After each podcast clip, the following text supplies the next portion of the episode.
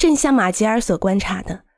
新的高速入口受控的快速公路推动了新的活动中心的形成，同时也需要人们生活进行一些戏剧性的再调整。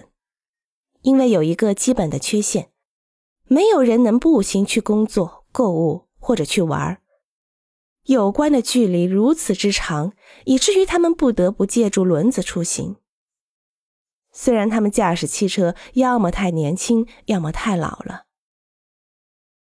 交通中的这一变化影响了每个人的生活方式和城市的物质形式，它也把促进新的大规模发展作为目标。地区购物中心、大型商场、工业园和在出口匝道末端的边缘城市群。适应快速路的新规模、出口匝道和停车场是智慧和艺术努力的主要部分。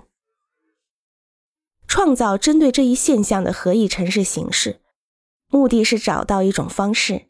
能给予我们现代的好处，又不失去相邻城市存在感和社区的价值。